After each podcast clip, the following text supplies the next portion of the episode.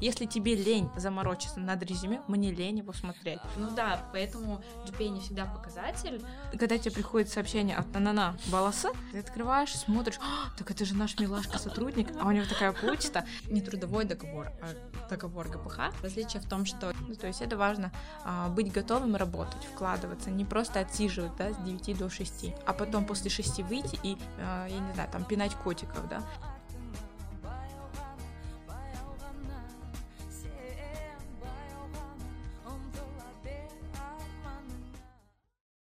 Всем привет, это Ялдама подкаст, и мы вернулись. А, Сегодня мы будем говорить про работу, трудоустройство, зарплату и многое другое. И сегодня у нас в гостях люди, которые кого-то обрадовали, кому-то дали отказ, а, кого-то, не знаю, завалили на интервью. И мы будем говорить про работу с HR-ами а, Аида и Гаухар. Можете немножко рассказать о себе, чтобы... а, Короче, когда мы будем выпускать аудиоверсию, а, чтобы люди могли различать ваши голоса. и так Ну, далее. хорошо. А, Привет всем. Меня зовут Аида. Гульзада, спасибо большое, что пригласила нас а, сегодня здесь участвовать, принимать участие в этом замечательном шоу. Меня зовут Аида, я являюсь HR-дженералистом в офисе EY, Ernst & Young, большая четверка в Астане. А, Я окончила университет м, в этом году и также выпустилась в 2018 году с НИШ Павлодар. Э, Всем привет, меня зовут Гаухар. Спасибо и Аида, и Гузада за приглашение. А, вообще, я являюсь студент, э, да, выпускницей Назарбаев университета по а, major у PSIR, но я м, проходила стажировку, да, и сейчас работаю в качестве HR-координатора в отеле Hilton Астана. А, вот, э, поэтому, надеюсь, теперь вы наши голоса будете отличать. А, Ты говорила, что выпустилась в 2020 году, да? Да, в 20-м. А, Ты 21 Да. А, Вы выпустились, когда был карантин, и вроде бы в это время многие мои друзья очень много паниковали, потому что особенно нефтяники, я прям помню, как они говорили, вот, в ТШО мораторий, нас не берут на работу, я иду работать не по профессии, или там, ам, ну, в целом вообще вся сфера же остановилась. Ну да, был кризис. Да. по миру А. И вы выпустились вот в тот момент, когда у людей был страх не найти работу. Как вы пережили этот момент? А, Как вы нашли работу? А, ну, вообще, получается, в 2020 году, да, в марте это все началось. Мне, на самом деле, очень повезло. Я трудоустроилась 2 марта, то есть а, если, например, я начала стажироваться в Хилтон Астана с 2019 года а, в январе, а, то есть у меня была стажировка для себя, потом я работала по договору ГПХ, и потом 2 марта в 2020 году меня вообще взяли по трудовому договору, да, то есть и мне очень повезло, потому что 2 марта я устроилась, а 20 то есть у нас уже начался, э, да, э, такой период э, пандемии 19 да, А, вот, поэтому э, страха именно не найти работу мне в этом случае очень повезло, э, потому что было, конечно, на практике, что пришлось действительно ребятам не из-за их личных каких-то качеств либо э, квалификации просто отказать, потому что мы действительно закрыли набор и рекрутинг больше не проводили э, на тот период. Э, но все равно, конечно, у всех был стресс. А, Нас, да, получается, мы все, гостиницу закрыли, мы перестали выходить на работу, и вот эта вот э, неопределенность, она все время была, какая-то э, нестабильность. А, И плюс я на тот момент, э, получается, еще обучалась, это был четвертый курс, э, непонятно, как заканчивать, непонятно, как будут экзамены, как будут семинары, и из-за того, что мы столкнулись это впервые, никто не знал. А, Поэтому вот такой вот микс. Все это тяжело как-то разделить на стресс там из-за работы либо из-за учебы. Все это было просто одна большая каша. А, Вот. Но э, такого прям страха, что меня уволят или не будут выплачивать зарплаты, как бы такого не было. Все равно именно э, там от компании, от моей да, э, начальницы, от коллег была вообще э, колоссальная поддержка. То есть никто про тебя не забыл. В принципе, вот так. Да, супер. А, ну, на самом деле, в 2020 году это был мой третий курс, но все ушли на удаленку, и многие искали работу удаленно. Я заметила, что там, условно в Skyeng не было учеников. У меня были ученики, репетиторством я занималась, которые офлайн занимались, но они отказались, сказали, у нас пандемия, мы не хотим, чтобы кто-то приходил, но при этом на онлайн они тоже не соглашались. Вот, поэтому я понимала, что нужно что-то делать, и мне повезло, я нашла работу. Она была, кстати, вот не по профессии, вообще не по специальности. Я работала просто ассистентом а, одного бизнесмена крупного в Астане. А, и он занимался строительством. строительство в период пандемии пострадало, но не так сильно, как остальные сферы. Mm. Вот. А, я работала там, а потом, в принципе, все было на удаленке я уехала мобильности. Вот, я уехала, и когда я вернулась, я поняла, что все еще кризис продолжается, в принципе, как в Казахстане, так и вообще по всему миру и в Европе. Вот, я очень переживала, но понимала, что, наверное, работу я сейчас не найду. И как раз увидела стажировку, она была неоплачиваемой, но я согласилась. И, ну, это действительно послужило таким толчком. Я поняла, что, наверное, сейчас лучше сфокусироваться на том, что важно для моего профессионального развития, нежели чем какие-то средства и так далее, учитывая, что у меня нет опыта. И согласилась пойти на стажировку, учитывая все эти факторы, а, подумала, что это будет самый best case для меня. Mm-hmm. Вот. И уже в дальнейшем так получилось, стажировка закончилась, и я нашла работу. Mm. Но это уже был период лета, мне кажется, летом уже все восстанавливалось, а, восстанавливалась а, пандемия, ситуация в стране, и как-то все люди начали выходить из своих домов, работать. Я летом работала, mm-hmm. как это было, три месяца. И когда я уходила, я не могла объяснить, почему я ухожу. Но я сама знаю, а, я хочу сказать, но как бы об этом решила просто уйти. Без объяснений? Ну, По-английски? А, не то чтобы... Нет, я сказала, у меня учеба начинается, и ушла. Но на самом деле там был такой список, наверное, где-то причин, почему я ухожу. И э, это было связано, возможно, с каждым, с кем я работала, или с системой, или еще что-то. И э, мне кажется, очень круто то, что есть такие вот эти интервью, потому что вот после того, я потом узнала, что я ушла, потом еще человек пять ушли э, вот с той организации, и такая, блин, возможно, если бы я объяснила, они бы поменяли подход, и вот эти четыре человека, которые после меня ушли, они бы остались. Да, mm-hmm. да но вообще, э, я так поняла, был такой у тебя, да, случай, что ты просто что-то каждый день по мелочи умалчивала, Собирала, да. А, копилось тебе вот это вот не нравилось, потом вот это вот э, ты, может быть, сама не осознавала, но в итоге это вылилось в то, что это все большуком собралось, ты решила в один день уволиться. Вот э, это тоже важно именно со стороны сотрудников. Бывают случаи, вот когда человек вроде работал, все ему нравилось, э, никакого фидбэка не было, не делился, ходил, все отлично. И вот приходит и говорит, я так больше не могу, я увольняюсь. А что случилось? Ну, вроде ничего такого, да, вот э, прям триггерного какого-то события не было, а человек уже больше не может терпеть. И в этом плане у нас тоже классно. И это важно именно тоже понять самим сотрудникам, что, э, например, мы не можем да, вот именно физически каждому каждый день, да, сотруднику подходить и спрашивать, ну как ты?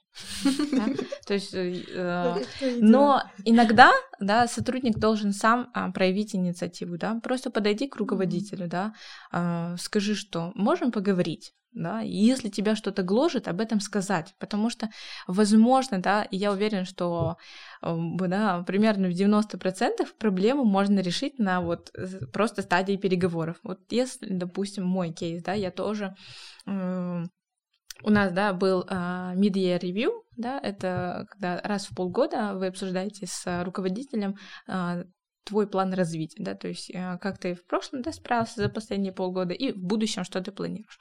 И э, да, у меня, то есть руководитель спрашивает, ну вот что можно сделать еще, чтобы тебе была работа, да, там, комфортнее, было прям в кайф ходить. Я говорю, я хочу работать а, с графиком с 11 утра до 8 вечера, потому что я живу на другом конце города, мне физически тяжело час добираться, на автобусе это Сейчас час пик. В 6 уезжает, когда все люди, да? Да, то есть и в 9 утра это час пик, и в 6 вечера это час пик, а, плюс автобус не самый комфортабельный, Не буду говорить номер. Нет. Но, в общем, да, и я говорю, давай график поменяем. А, я буду высыпаться, потому что я не утренний человек. А, я буду приходить и позже задерживаться, плюс мы как бы пропустим все мои час-пики. В 11 утра нет толпы в автобусе, и в 8 вечера тоже нет толпы. Плюс я все равно там задерживалась из-за тренировки. Мне это нужно было очень собственный график немного поменять. И она сказала, окей, напиши письмо, я опрувну, и будем выходить. И вот, то есть уже последние две недели я работаю с 11. То есть с 11 до 8. Да, моя суть, что а, нужно говорить свои запросы, не молчать, не вот копить это в сердце и думать, что всем на, на тебя все равно, а, все тебя только хотят а, использовать, больше из себя выжить на этой работе, а как личность это им неинтересно, да, то есть вот если не копить, а, бывают, конечно, случаи, когда, допустим, ну, вопрос не решаем, да, например, а, есть позиции, у которых график сменный, а человек говорит, хочу график 5 на 2 с 9 до 6, а потом я вот буду... У меня своя жизнь, да? Но когда да, мы тебя а, брали на работу, у тебя был в трудовом договоре условия, прописан да? условия, да? Угу. Ты знал, что график у тебя смены. Ты знал, что у тебя есть несколько шифтов, да? Это либо с 7 утра, там, либо с 4 дня. Ты знал это заранее. Э, так уже, допустим, делалось несколько лет до тебя. То есть а, и есть причины, почему так должно происходить. Мы не можем ради одного человека менять да, всю структуру работы. Тогда, конечно, если человек это озвучивает, ты ему объясняешь, что мы не можем так сделать, и тут уже человек решает, да, либо он уходит, и этот вопрос не решается, либо, допустим, да, он говорит, ну тогда зарплату повыше, да, тут тоже следующий вопрос, можем, не можем по бюджету, по штатному э, расписанию, и там уже по-другому решить. Но я к тому, что копить не стоит. Иногда все вопросы решаемы. Ну, у меня есть знакомые, а, я до Ниш училась в там, в сельской школе и так далее, и mm-hmm. мой круг вот, общения э, состоит из разных людей, и э, один может работать вот, типа, где-то в Калифорнии, а другой просто не может найти работу, да, и я слышу разные мнения, и часто слышу про то, что нет работы, нет подходящей работы.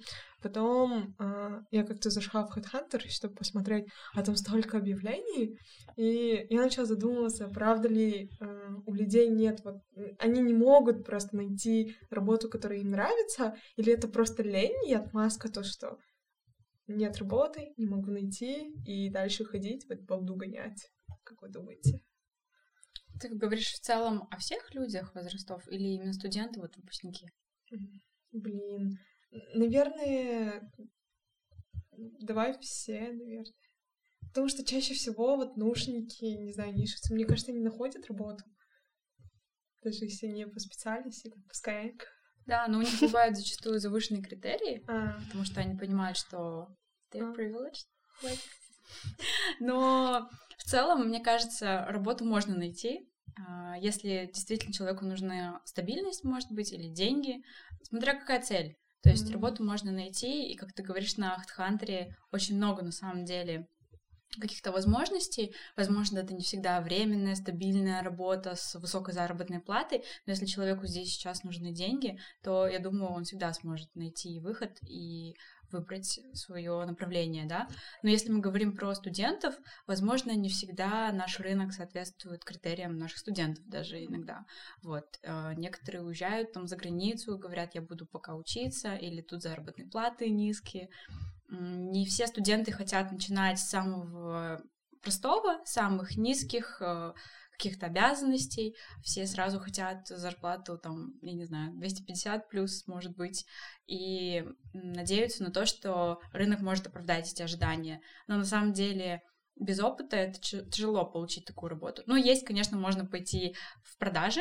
Продажи — это такая... Недвижимость. Риэлторы, там, да, консультанты и так далее. Они очень много получают в сравнении, да, если идешь работать в какую-то компанию, где есть рост. Но это такая работа, которая сегодня есть, завтра ее нет. Вот. И поэтому, наверное, студенты должны понимать, что будет через пять лет с ними, если они сейчас потратят свои два года, условно работая в каком-нибудь супаке mm-hmm. на технодоме. Ну, к примеру. Пошел. Нет, я не говорю то, что это плохо, но просто я, мы же сейчас говорим каких, про каких-то да, перспективных ребят, которые учатся в хороших университетах, у которых есть возможности действительно получать хорошую заработную плату через несколько лет. Да, М. но они теряют свое время, даже к примеру, вот в работе сталкиваюсь с э, кандидатами, которые отправляют резюме и пишут там, что они работали официантами, менеджерами по продажам, и когда ты уже берешь это резюме, даже на стажировку, ты понимаешь, что Возможно, у человека немного расплывчатое понимание того, чего он хочет, но, возможно, ему были нужны деньги, да, и М. тут тоже его можно понять. Здесь уже важно на, резю- на стадии собеседования задать правильные вопросы и понять мотивацию, то есть э, какие у него были цели, и, может быть, сейчас эти цели, цели поменялись, и вот он уже хочет развиваться, он может, у него есть такая возможность. М. А, по поводу вот вашей работы, когда, ну, короче, в десятом, кажется, классе я пошла к парфюмдатору школьному и говорю, ну, я хочу, типа, поступить на политолога. И она мне говорит, ну, вот представь свой рабочий день. Ты утром просыпаешься, идешь на работу, и что ты делаешь? Я такая, ну, не знаю, может быть, бумажки смотрю. Ну, я не могла ответить, потому что я не знала, чем они занимаются. Такая, ну, речь буду готовить. Ага, конечно. Потом сидишь, эсэшки пишешь. А, как у вас обстоят вот дела? Вы утром просыпаетесь, приходите на работу. Что вы делаете? Ну, вот как Первым делом? HR. Ну, в целом вообще, какие задачи в течение дня вы выполняете и так далее. Ну, у меня начало работы, рабочего дня начинается с проверки почты, писем, потому что зачастую их очень много. А, туда пишут мои коллеги, да, то есть по корпоративной почте мы стараемся только там. А также там очень много писем от кандидатов, они отправляют свое резюме и так далее, и так далее, какие-то вопросы. Когда выйдут ответы. Да, да, да. А, стараюсь почту сначала проверить, соответственно, от почты уже идут какие-то запросы, которые я должна сделать. Там отправить тому коллеге что-то, этому коллеге что-то, с кем-то связаться, какой-то вопрос закрыть. И так распределение идет а, по часам в графике, да. Выстраиваешь уже какой-то туду-лист. А, Есть какие-то дела, которые нужно со вчерашнего дня доделать. Ну, как все как у всех, мне кажется, а, в начале. Но также помимо этого есть интервью, да, которые онлайн у нас сейчас проводятся. Проводишь интервью, заходишь на звонки, потом есть какие-то глобальные звонки, которые у нас устраивает э, московский офис, к примеру, туда тоже нужно подключаться. Есть внутренние звонки по Казахстану с нашими коллегами.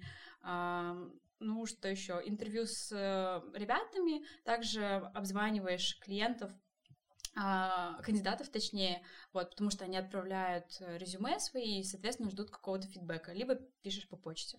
Вот. И что еще? Ну, стараемся также корпоративной культуре время уделять, потому что если мы будем зацикливаться только на будущих кандидатов, будущих сотрудников, то далеко не уедешь, мне кажется. Вот. Стараемся после обеда, к примеру, уделить время также сотрудникам, которые сейчас уже работают, а, что-то внедрять. К примеру, а, сейчас я работаю над тем, чтобы заключить договор с фитнес-центром для наших сотрудников по хорошей корпоративной скидке, чтобы они могли, там, условно, во время обеда и так далее ходить в спортзал, находить время для себя. М, Также, ну, очень много других моментов, которые нужно внутри развивать корпоративной культуре. Ну, вот так вот мой день проходит, мне кажется. Ну, я думаю, тебя у нас как? очень похоже, да, потому что ты по-любому начинаешь... э, Конечно, ты приходишь утром уже с планом с вечера, что да. ты там что-то не доделал, или э, у тебя дедлайн, да, сегодня до чего-то. Э, Проверяешь почту по-любому, потому что иногда бывают срочные запросы, э, которые ты можешь пропустить. Э, Вообще, на утро я ставлю такие, наверное, больше э, кадровые тоже себе э, задачи, да, это полностью документооборот, да, то есть если тебе нужно сделать там приказ на отпуск, э, на прием на увольнение, ты это делаешь, вбиваешь во все системы, да, в DNS, Инбек, э, подписываешь, да, там, допустим, какие-то документы, да, помимо, да, то есть какое-то страхование, эм, тот же табель, тот же там, не знаю, месячный отчет, то есть ты это все доделываешь, делаешь. А, Бывают дни, да, когда у тебя, допустим, после обеда это полностью рекрутинг, когда ты э, открываешь HeadHunter и всех начинаешь обзванивать, приглашать. А бывает, что вы собираетесь с коллегами и думаете насчет мероприятия, да, то есть вот близится, Мгм. допустим, а, корпоратив, что делать, какая тематика, как утверждать, а, бюджет там, что у вас будет, а, как пригласить другие отели, будут, не будут. То есть ты это все а, проводишь, да. Бывает, что очень часто ты, вне зависимости от того, насколько ты классен, да, в тайм-менеджменте, в планировании, очень много, я думаю, у нас приходят и забивают твои планы сами сотрудники, потому что ты, не, ты можешь спланировать весь свой день, но придет сотрудник с какой-то проблемой, и ты не сможешь, допустим, да, сказать, о, эм, сори, да. приди завтра, у меня вот два кошка в 11, да, то есть ты откладываешь все свои дела и работаешь с сотрудником, да, то есть у него запрос по отпуску, ты ему высчитываешь баланс, да, то есть подсказываешь, какие дни лучше взять. А, если, допустим, хочет там, не знаю, проживание, ты объясняешь ему процедуру, да, на подарочное проживание. Хочет уволиться, да, почему? Иди подпись, да, там, э, иди поговори с руководителем. То есть казалось бы, да, а, задачи очень такие ну, легкие, да, кому-то может показаться, что тебе тяжело сказать человеку, там, да, дни отпуска или еще что-то. Но на самом деле сделать это качественно, да, уделить, там, присаживайся, выдохни, да, давай посмотрим, как тебе лучше сделать, а почему вы так сделаете, а почему так. И это очень много сил забирает энергии и времени. Кажется, там, я, можно было, конечно, сказать, иди распечатай форму, сам заполняй, сам там разбирайся, ты уже там пять лет у нас работаешь. Но ты так не сделаешь, ну, да. потому что человек не так часто с этим сталкивается, и ему лучше объяснить качественно, да, то есть вот формочка, ты ее берешь там-то, давай тебе распечатаю, вот тут тут синей ручкой заполни, вот тут свою подпись не забудь, потом к нему сходи. То есть ты уделяешь это время, и у тебя полностью график, в принципе, он сразу слетает, с 9.00 сразу слетает, в принципе. Поэтому как бы много таких очень текущих задач. В принципе, все HR, наверное, этим занимаются. И рекрутинг, и э, тренинги, и какие-то мероприятия, и кадровое отдел производства. Всего по чуть-чуть каждый да. день. Еще, кажется, HR немножко выполняют роль какого-то психолога или какого-то консультанта, который отвечает за ну, хорошую атмосферу, может быть. А, в а, компании, чтобы, ну, каждый хорошо себя чувствовал. Если все хорошо себя чувствуют, все довольны, то и в компании все будет хорошо. Я, кстати, читала статью, там было 9 причин, почему нельзя доверять HR. И что там было? Я не помню, я просто увидела название, такая, о, прикольно. А, и потом, ну, закрыла. Просто мне кажется, в любом кейсе это первый человек, и, скорее всего, последний человек, который ты увидишь, потому что, ну, когда ты уходишь, ты же с ним в самом конце прощаешься. Поэтому э, еще, ну, он может тебя порекомендовать другим HR, там, дать номера, поэтому нужно сохранять хорошие отношения. Да, это верно. Ну, уходить в любом случае нужно на хорошие да. Потому что Астана маленькая, мир круглый. Рано или поздно люди все равно пересекаются.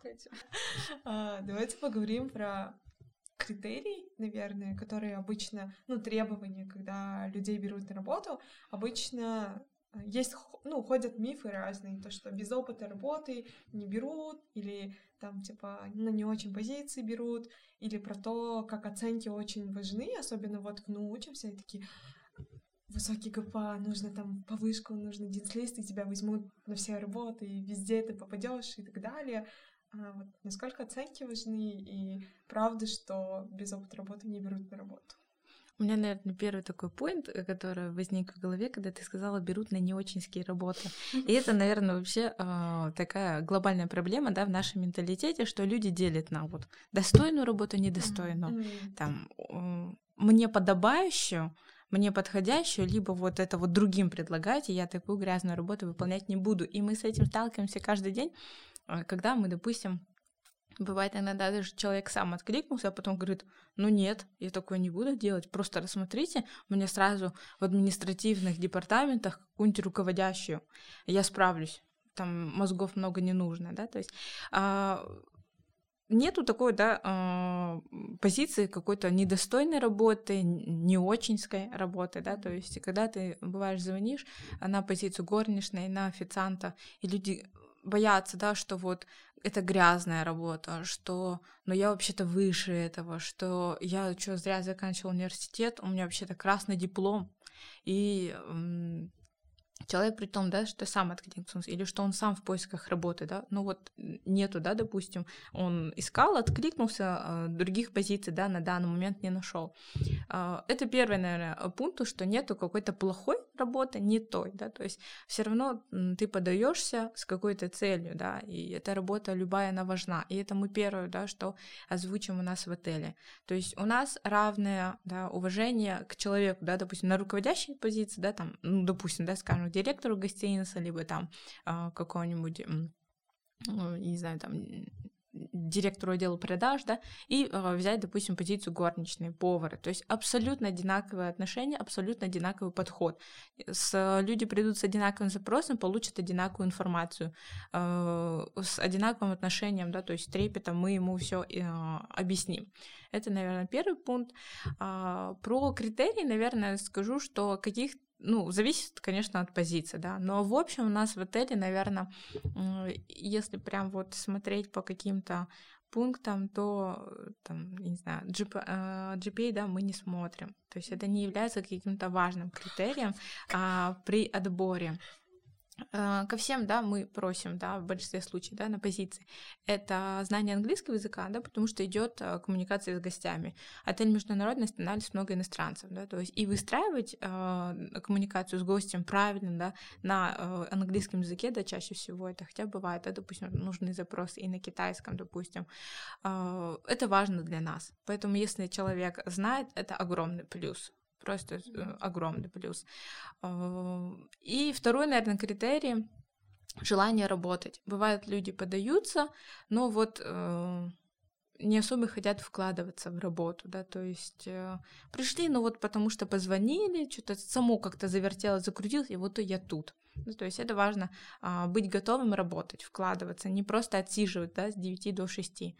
А, вот. Ну и третье, наверное, это вот, как я раньше говорила, именно про личностные какие-то качества, а, потому что гостеприимство, да, а, это очень такая сфера, где нельзя, допустим, да, с 9 до 6 улыбаться, а потом после шести выйти и, я не знаю, там пинать котиков, да.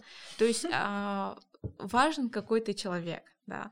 Если ты, например, сам по себе, допустим, не очень любишь людей, а, тебя не заботит, да, а, как, допустим, люди себя чувствуют, mm-hmm. да, а, тебя не особо волнует комфорт, да, хорошо ли гостю, нет, коллеги твоему плохо или у него что-то, допустим, произошло, да, там в семье, я не знаю, по карьере, да, что-то не складывается. Если ты сам по себе, а, как человек, не готов, не открыт, очень тяжело будет выжить в нашей сфере, потому что у нас, да, э, очень ценится, да, когда человек проактивен, когда он готов идти на помощь, а, открыт каким-то, да, и критике, и комментариям.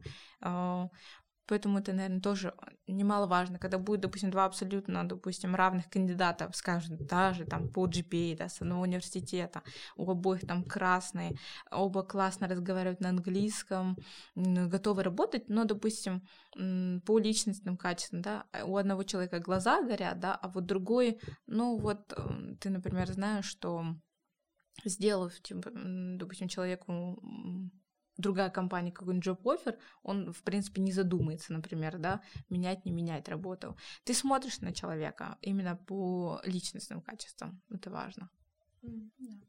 Я бы хотела добавить тоже то, что Каухар сказала вначале про неочинские работы. У нас э, мы в основном хантим именно финансистов, аудиторов и так далее. У нас тоже нет такого понятия, что не очинские работы, в плане, что бывают кандидаты приходят, и мы говорим, вот вы подались на позицию стажера. Они говорят, ой, стажер, да, я не хочу там кофе таскать, бумажки писать и распечатывать.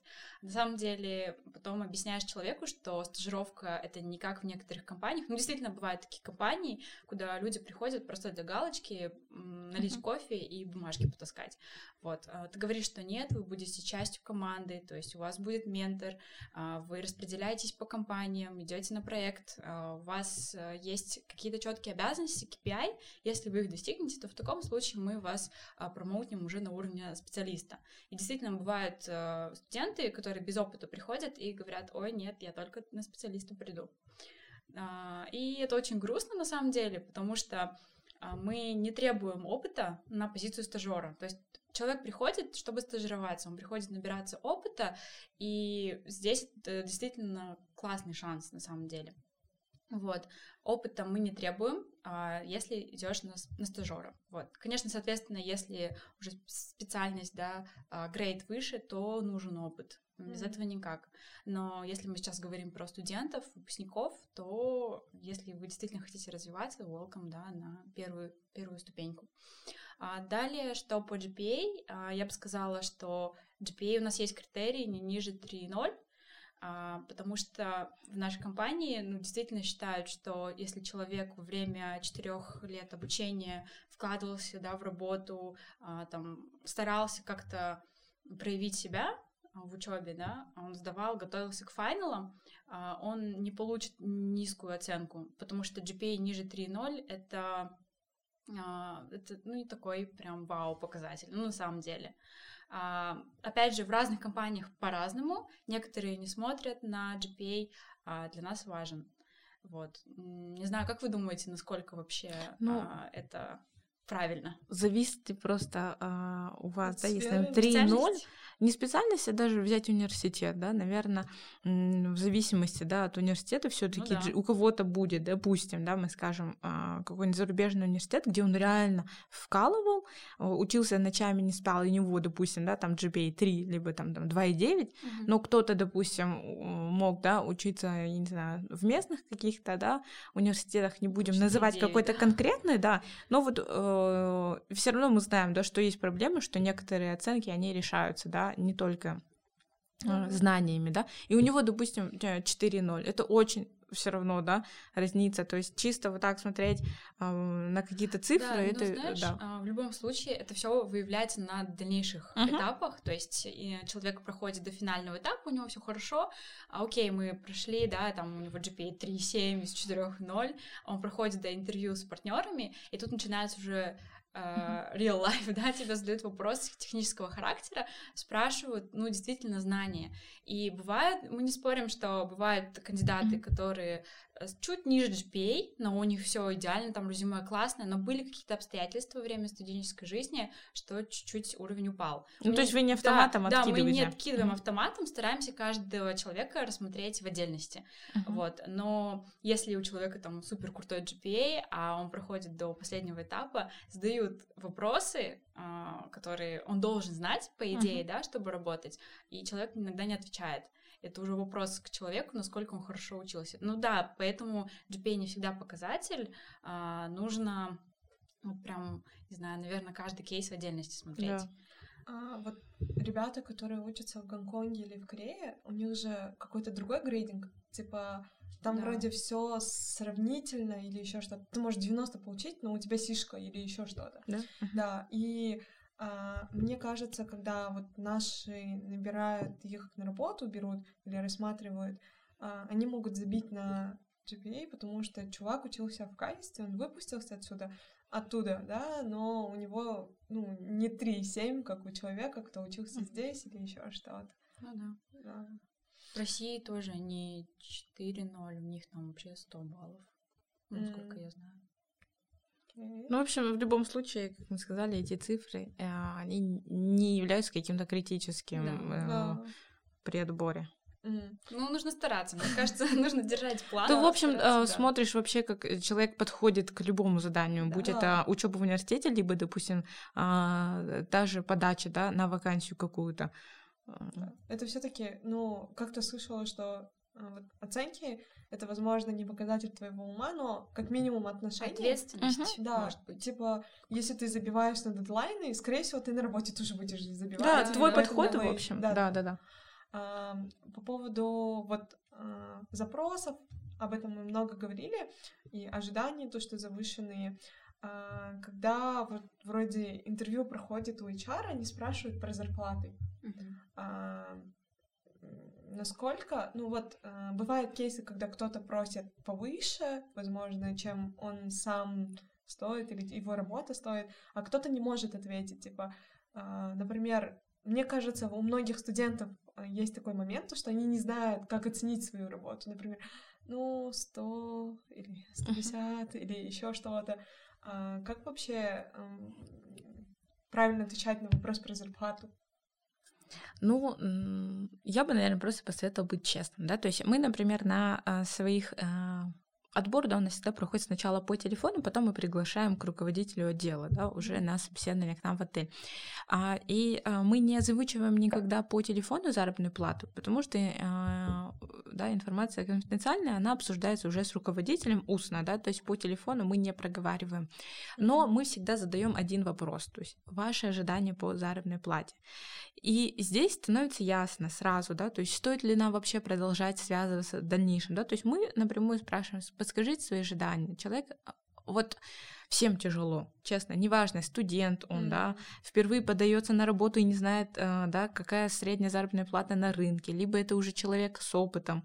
А, все немного боятся, да, сказать, а вдруг я сейчас слишком низкую назову, они мне это и предложат, а на самом деле у них в бюджете было заложено в два раза больше, да, допустим. Mm-hmm. Или наоборот, человек сказал, э, начинающий, да, допустим, специалист, и он сказал там 300-400, и э, мы ему откажем, потом не перезвоним, да, то есть э, люди боятся назвать, но нужно быть честным, да, то есть мы всегда говорим, э, мы тоже люди, да, мы знаем, что у каждого свои обстоятельства, да, в жизни, у кого-то кредиты, ипотека, у кого-то там он единственный кормилец, э, я не знаю, там кто-то готов, допустим, сейчас, да, на меньшую согласиться, допустим, даже, да, с нынешней, допустим, он там зарабатывает 200, а у нас, допустим, мы предлагаем 150, и он иногда готов прийти, да, тут очень много э, обстоятельств, которые, да, э, на человека влияют. Поэтому мы просто просим быть честным, да. Если ты, например, реально у тебя там съемная квартира, у тебя там несколько детей, ты вот как бы не хотел к нам на работу, но ты не можешь согласиться, допустим, на зарплату 100 тысяч, мы это поймем, да. То есть мы, конечно, скажем, ну, сори, у нас, допустим, 100 тысяч, а, вам самим, да, нецелесообразно будет дальше проходить mm-hmm. этапы отбора, да. Mm-hmm. Спасибо за отклик. Okay. Если mm-hmm. вы что-то, да, у вас там что-то изменится, вы передумаете, обращайтесь по этому номеру, все, окей. Okay. Mm-hmm. А, бывает, да, человек, наоборот, говорит слишком высокую, да, допустим, мы тоже сразу говорим, у нас ниже, но у нас, допустим, вот дополнительно, да, соцпакеты и вот такие вот условия. Готовы mm-hmm. рассмотреть? Человек говорит, да, готов, да, некоторые говорят, не готовы, да. Такое часто бывает, допустим, взять позицию официанта. А, люди на позиции официанта, в принципе, да, многие идут, студенты, именно, да, в качестве подработки. И, честно, а, нужно сказать, что, например, на позиции официанта в ресторане каком-нибудь, да, в банкетном зале, а, в кафе, будет зарабатывать человек больше. Но тут вопрос а, перспективы, да, долгосрочности. А, обычно идут а, сделать быстрые деньги да, там летом подработать, заработаешь, окей, без проблем. А, у нас, допустим, да, в отеле структура, да, понимание, видение другое. Здесь зарплата может быть меньше, допустим, чем ты быстро срубишь а, на ночных каких-то, да, там клубах, либо mm-hmm. в ресторанах. Но у тебя есть а, четкая структура, да, что после позиции официанта у тебя будет рост, допустим, старший официант, а, а, супервайзер, потом, допустим, Э, менеджер ресторана и так далее. То есть ты тут идешь на э, долгую перспективу, да, подниматься по карьерной лестнице, плюс у тебя все равно есть это официальное трудоустройство, у тебя, да, это идет и в трудовой стаж, и отпускные идут, mm-hmm. и э, страховка, да, все налоги будут оплачены. То есть тут идет уклон на другой, да. Многие mm-hmm. ребята, когда подаются, допустим, и говорят, а я привык, вот сейчас я в ресторане работаю, у меня 300 тысяч, mm-hmm. я легко делаю, а, допустим, да, проценты от продаж. И ты ему объясняешь, ну да, у нас меньше, готовы рассмотреть вот такие вот условия. И некоторые не хотят. Ну, тут, то есть, вопрос э, в человеке. Либо он идет сейчас и работает, да, вот за, там, условно, 300 тысяч в ресторане, да, но м, тут вопрос, да, роста. Не все ведь э, официанты становятся администраторами, да, залов, там, администраторами кафе. А, насколько долго ты проработаешь, так как текучка большая, не все рестораны да, работают именно официально трудоустраивают по договору, да, некоторые, в принципе, просто на руки получают деньги и все. Mm-hmm. Поэтому тут uh, такой вот вопрос заработной платы, да, то есть все в сравнении. Все на, ну, зависит от того, какая у тебя вообще потребность. Просто деньги сделать, э, да, подработать на короткий срок, либо расти. Mm-hmm. Но нужно быть честным, да, либо ты можешь сейчас, да, э, поступиться, да, э, согласиться на меньшую зарплату, зная, что дальше ты будешь работать, либо нет. Okay. Я бы хотела тут, наверное, еще про фриланс побольше поговорить, потому что некоторые студенты они работают на фрилансе, где-то подрабатывают, репетиторством занимаются, и когда они приходят уже подаются в компанию на full тайм бывает, что на начальных позициях заработные платы ниже того уровня, который они могут сделать за неделю, к примеру. Вот. И тут тоже важно понимать, как Гаухар просто сказала, то, что есть какие-то дополнительные бонусы, плюсы, ну, к примеру, там, развозка, а, соцпакет, а, страховая, то есть если что-то случится со здоровьем, а, можно обратиться по страховому полису, uh-huh и э, также есть налоги, которые компания оплачивает в обязательном порядке, это все учитывается в трудовой стаж. Э, все эти плюсы люди иногда пропускают мимо ушей угу. и не считают это вообще ни во что. Но на самом деле это действительно важно, когда ты уже будешь более в возрасте, да, через 10-15 лет, а, это все равно как-то скажется. Вот, и многие уходят на фриланс, потому что это быстрые деньги. А, условно можно круто знать какой-то предмет, преподавать, и в час ты будешь делать намного больше, чем ты будешь работать в компании а, там целый день, да, 12 mm-hmm. часов, ну, условно, в отеле, да, 10-8 часов. А, просто у меня такое было. Когда я была студенткой, я работала репетитором, и у меня была там ставка за час. Потом, когда я думала, о, нет, а, нужна какая-то стабильность, я, наверное, найду какую-то part-time работу. И ты идешь на part-time работу, подаешь, и тебе говорят заработную плату, и ты потом считаешь, так, если мне будут оплачивать столько, а я проработаю столько часов, блин, а что я буду пахать, да, за столько часов, хотя я могу сделать сравнение не больше. Мне mm-hmm. кажется, это, ну, такая важная важный поинт э, для студентов, потому что я уверена, что я не одна такая, кто считает, что, блин, я сейчас больше сделаю. Uh-huh. Вот. Но здесь нужно понимать в долгосрочной перспективе, что ты от этого получишь и как это на тебе скажется. Потому что если ты работаешь с клиент-репетитором, а, то даже если ты напишешь это в резюме, ты это никак не сможешь подтвердить, то есть у тебя нет никаких записей. Uh-huh. Это любой может написать на самом деле. И ну вот это важно, мне кажется. А про заработные платы, а, то, что на начальных этапах а, не все, опять же, согласны, да, идти на какую-то работу, а, которая не соответствует, не знаю, каким-то общепринятым критериям. вот по поводу соцпакетов и так далее, мне кажется, во время карантина многие люди поняли, что вот когда ты уходишь, ну, эта пандемия случилась, нас отправили по домам, uh-huh. а те, которые на фрилансе, мне кажется, они не чувствовали эту защищенность, защищенность, да, да. потому что, а, например, а, мне какая-то зарплата падала, потому что я вот была по договору трудоустроена и так далее. Uh-huh. Ну, я, конечно, не получила 42 500, но я знала, что меня не выкинут, наверное, да, или там спрашивали, все ли у вас в порядке, а, там, типа, по продуктам, по интернету помочь и так далее. И когда ты вот в какой-то организации, ты знаешь, что а, ну, ты можешь обратиться к руководству, объяснить свою ситуацию, а когда ты на фрилансе или вообще, типа, делаешь такие деньги, ну, ты не напишешь владельцу mm-hmm. ресторана и не скажешь, вот у меня такая проблема, он, наверное, тебя даже не запомнит, потому что у него очень много таких официантов. Вот. Это мысль. Ну, то же самое, что и работа на ГПХ, да? А ГПХ — это гражданско-правовой Характер. Характер, да, договор. То есть нет никаких защищенных таких да. обязательств. А. То есть, угу. если человек устраивается в компанию, и у тебя трудовой, не трудовой договор, а договор ГПХ, мне кажется, не все, да, наверное, знают вот эти а, да, различия. Не все, не все, да. да, различие в том, что если ты по трудовому договору устраиваешься в компанию, то компания оплачивает э, налоги за тебя, обязательные соцвыплаты, какие-то отчисления, и э, это все засчитывается в трудовой стаж. А если по ГПХ, то в любой момент, ну, грубо говоря, а, тебе могут сказать, мы больше не нуждаемся в твоих услугах, да, и нет никакой гарантии, нет никаких а, налоговых отчислений, ты нигде не числишься как в штатный сотрудник, и это тоже важно, потому что сейчас студенты кто учится на гранте, им нужно отрабатывать. Mm-hmm. И здесь я просто, когда сама тоже устраивалась, а, этот момент для себя поняла, то, что когда ты выпускаешься с университета, есть обязательство отрабатывать три года, и здесь важно понимать, если ты идешь в компанию, на какой договор ты подписываешься. То есть, если у тебя трудовой, то окей, ты отработаешь три года, и это все засчитается, государству ты ничего не должен. Вопрос про, наверное, этикет. Э, мне кажется, у вас очень... У вас есть второй телефон, ну, рабочий? У меня есть. Есть. Да. Есть, да.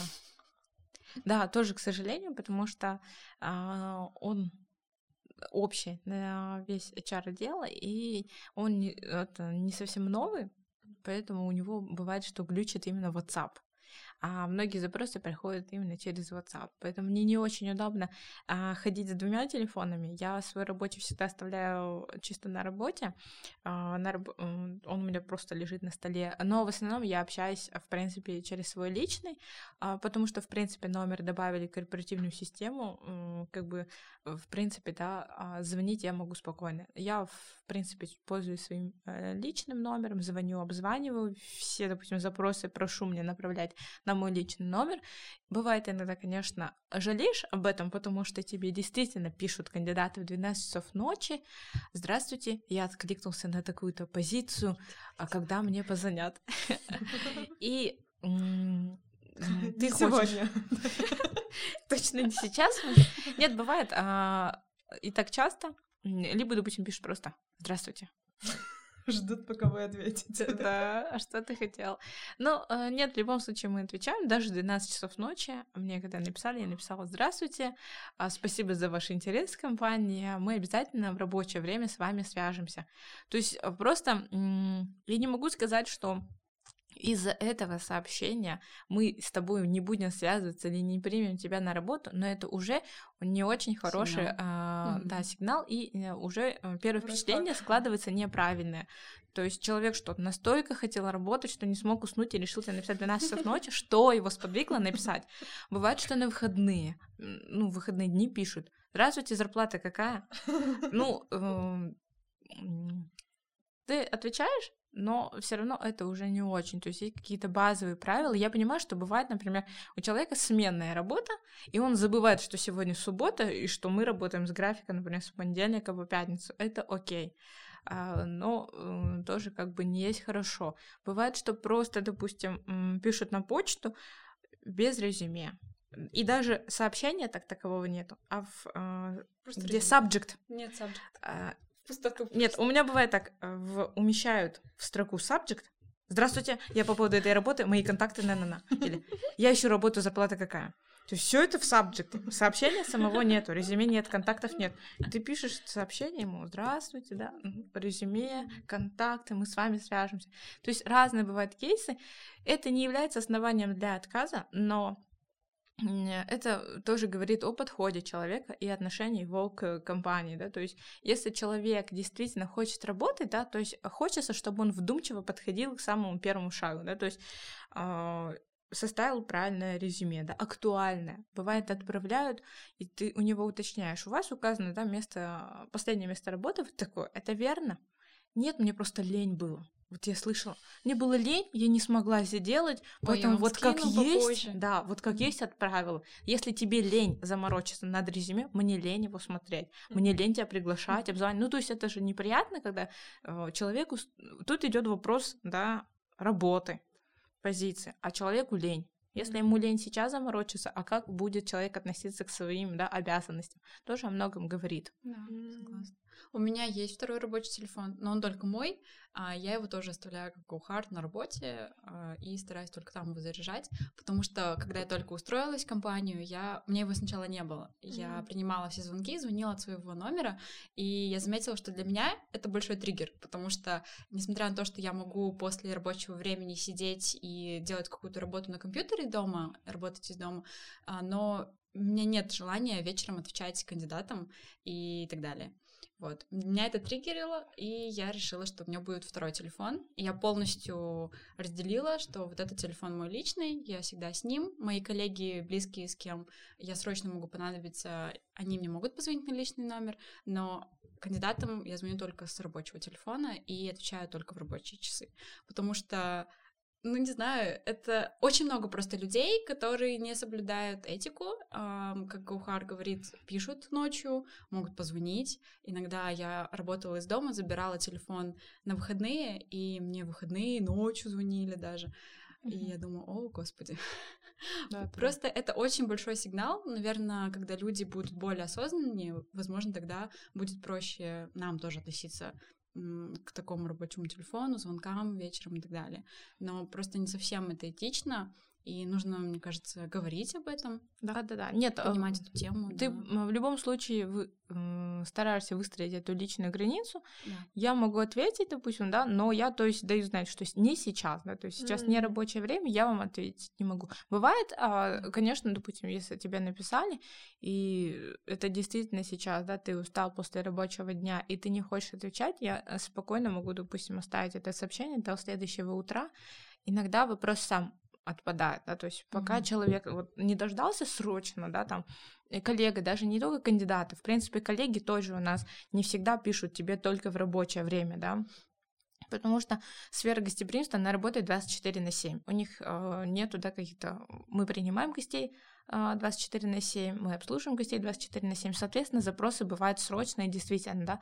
Бывает, э, коллеги пишут, ты им отвечаешь, потому что, э, ну, от этого зависит работа, как бы ты понимаешь, что это, наверное, не совсем какие-то бывают иногда здоровые рабочие, да, то есть э, нормы, но ты это делаешь. Просто как бы не нужно бояться сказать, допустим, если запрос бывает вообще не срочный, например, мне иногда скидывают справки, э, да, я, то есть, занимаюсь документооборотом, и мне бывает скидывают справки там с несудимости в 2 часа ночи, в субботу.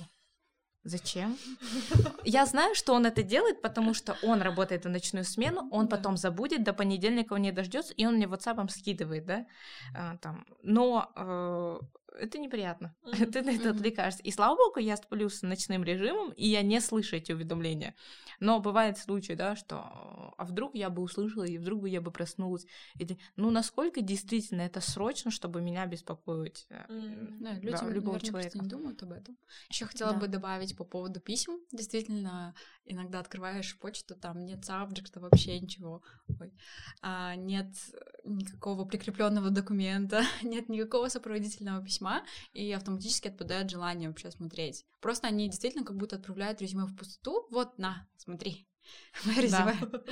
И резюме тоже, кстати, часто бывают не подписанные. То есть просто CV, все. Но да, в да, потоке да. кандидаты теряются. То есть mm. иногда я бываю, что помню по имени, но я не могу человека найти, связаться с ним просто потому, что резюме не переименовано. Mm.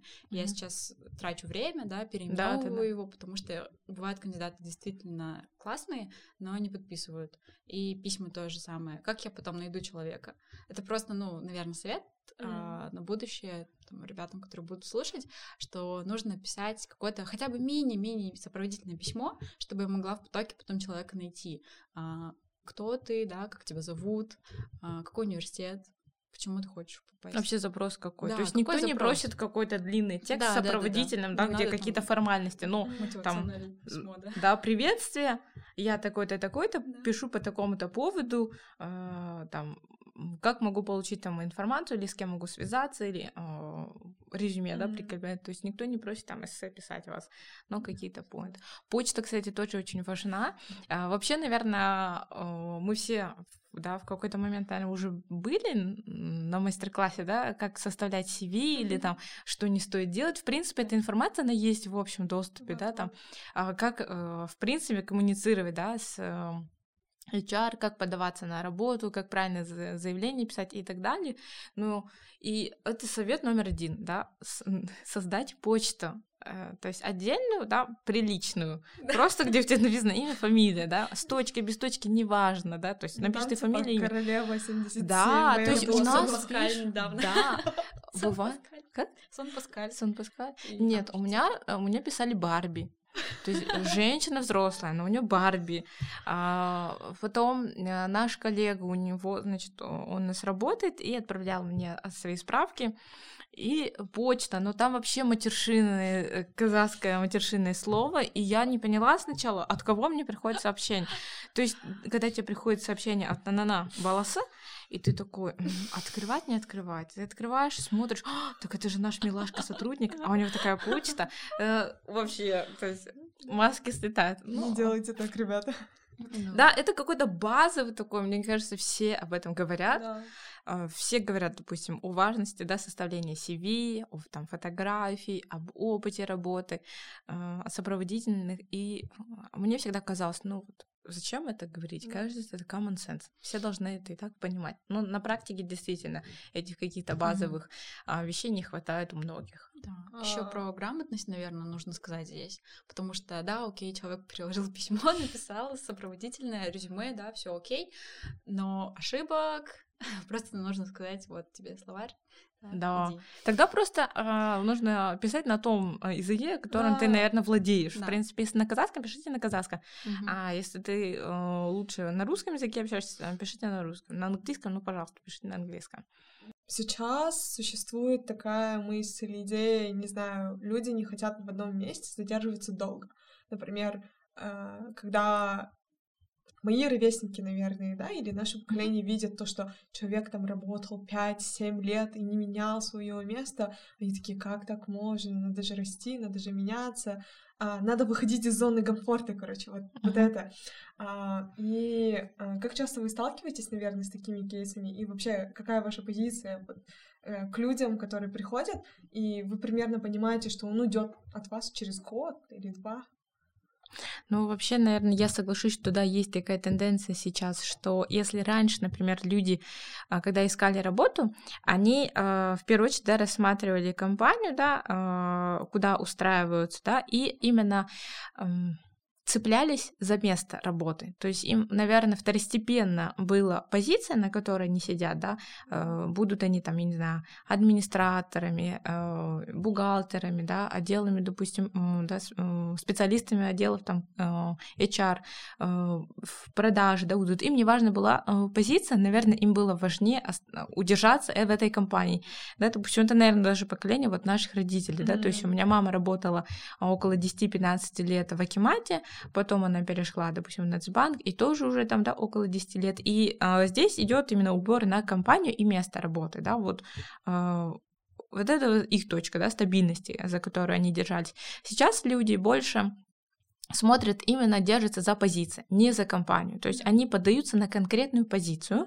работают, и если считают, что они уже, допустим, переросли эту позицию, либо остаются, развиваются в этой компании, да, то есть не всегда развитие должно происходить вне, да, остаются в компании, но их больше именно теперь цепляет сама э, профессия, да, должность, которую не звать, не компания. Они могут менять, э, допустим, фирмы, но оставаться на такой же позиции, заниматься э, примерно таким же, да, либо развиваться. Это реально есть такое, да, если, допустим, раньше действительно там по 10-15 лет сидеть на одном месте было окей, как будто все так Это делали, круто, да. да, то сейчас, допустим, есть такое, что, а, наверное, если ты скажешь, что работаешь 5 лет, то все таки о, вау, а планируешь там уходить или, а что держит, или там, что-то ты вообще засиделся, да? Что-то не так. Да, ну, э, это просто как бы тенденция поменялась, правильно, неправильно, каждый решает сам для себя, как ему комфортно. А, про эм, зону комфортно, да, развития, да, но это тоже на самом деле идея очень новая, что человеку нужно а, саморазвиваться, что человеку нужно постоянно повышать квалификацию, что выходить из зоны комфортно, э, комфортно, это действительно, но это новая идея, да, которую сейчас вот действительно все компании, да, взяли и вот э, начинают, да, по всяким курсам, марафонам своих сотрудников гонять. Надо это или нет, человек сам тоже решает, компания тоже для себя решает. Здесь, я думаю, важно еще подчеркнуть тот момент, что со временем, вот как Ухар сказала, сначала люди держались за стабильность, за компанию. Сейчас, эм, ну, несмотря на то, что происходило внутри компании, важно было остаться а, и уже иметь какую-то стабильность в завтрашний день. Сейчас люди держатся за позицию, и здесь вот немного тоже в этом ключе поменялась функция HR — от отдела кадров до HR. Mm-hmm. Потому что что делает HR? Одна из функций — это talent reward, а, compensation, benefits, mm-hmm. которые мы стараемся развивать. То есть сейчас люди держатся за позицию, и мы стараемся проводить различные раунд-тейблы, фидбэки и performance management review, да, то есть стараемся с руководителями обсуждать а, вот этот рост, да, который возможен для человека в индивидуальном кейсе. То есть, если а, человек понимает, что мне здесь ничего не держит, то я уйду, там, где мне будет лучше. Поэтому а, HR здесь занимается а, различными путями, да, как удержать человека в компании, если он действительно крутой специалист. А, то есть это какие-то компенсации, бенефиты, бонусы. Если он уже перерос, да, overqualified э, в компании, то как его можно развить, на какие тренинги отправить, а, что для него будет лучше в перспективе. И мне кажется, это очень важно сейчас эм, фокусироваться на том, что люди стараются как раз-таки развивать себя всесторонне. Почему ему нужно уходить в другую компанию, если здесь есть рост, если здесь uh-huh. есть возможности, если компания может предложить достаточно спейса для развития, uh-huh. то а, вот как раз-таки HR этим занимаются, они работают вместе с а, руководящими да, а, компании должностями, руководителями а, и рассматривают варианты, потому что Специалистов хороших действительно сейчас очень сложно удержать, и перехантить еще сложнее, потому что а, очень много крутых специалистов работают на должности, а, потом что должен делать э, HR? Он а, проводит все этапы, да, говорит, вот вы нам подходите, вот вам джоб-оффер. Человек видит, что джоб-оффер есть, заработная плата уже выше, чем в компании, а, в которой mm-hmm. он работает на данный момент, и со, с этим джоб-оффером, например, от UI, идет к своему руководителю и говорит, вот мой джоб-оффер, здесь заработная плата такая-то, что вы можете мне дать? Uh-huh. Руководители говорят, окей, ты крутой, я хочу, чтобы ты остался у меня и поднимают заработную плату, чтобы удержать специалиста, опять же. И потом он говорит, хорошо, я останусь. Mm-hmm. То есть они тратят, да, наше время, но это вот в обратную сторону работает, что, возможно, если ему откажут, да, его руководитель, mm-hmm. они придут к нам и будут у нас работать. А если там ему уже скажут, да, давай оставайся, вот тебе а, контр-офер, то mm-hmm. они остаются. Но это очень популярная практика. Хантинг на самом деле очень сложный, сложный процесс. Uh-huh. А, мне кажется, не все понимают это еще пока. А, я, в частности, этому пока только стараюсь учиться. Вот, а, но здесь работает и психология, и вот эти все факторы. То есть... Ну и само желание. Да, То есть иногда это бывает просто манипуляция, что человек да. получает джоп-оффер или, допустим, да, ему делают предложение даже не в письменной форме, а с зарплатой, да, выше, и вот он приходит к своему работодателю и говорит, мне вот сделали предложение, я хочу согласиться, потому что там зарплата выше, и меня больше тут не держит. Э, иногда действительно у человека есть джоб-офер, и он готов уйти, да.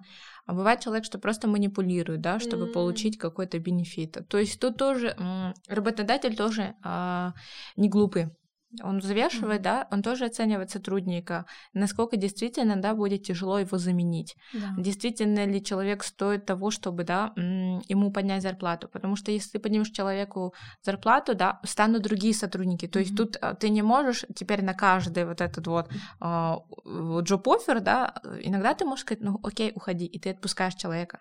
Да, то есть можешь, тут да, очень много, да, да то есть угу. и от человека зависит, и от его реально, ты видишь готовность его уйти, желание уйти. Может быть, он просто хочет э, попытать, да, что mm. поднять зарплату. А может это сделать или нет, ты смотришь уже в общей картине, отталкиваясь не только от него, но и от бюджета, и от других сотрудников. Поэтому тут вот так. Біз бүгін жұмысқа тұру туралы сөйлестік. Және сіздерге айтатын бірнеше нүкте ол шынайы болыңыздар жұмысқа не үшін тұрғыларыңыз келетінін біліңіздер және үшінші өзіңіздің және өзгелердің уақытына абай болыңыздар ешқашан аялдамаңыздар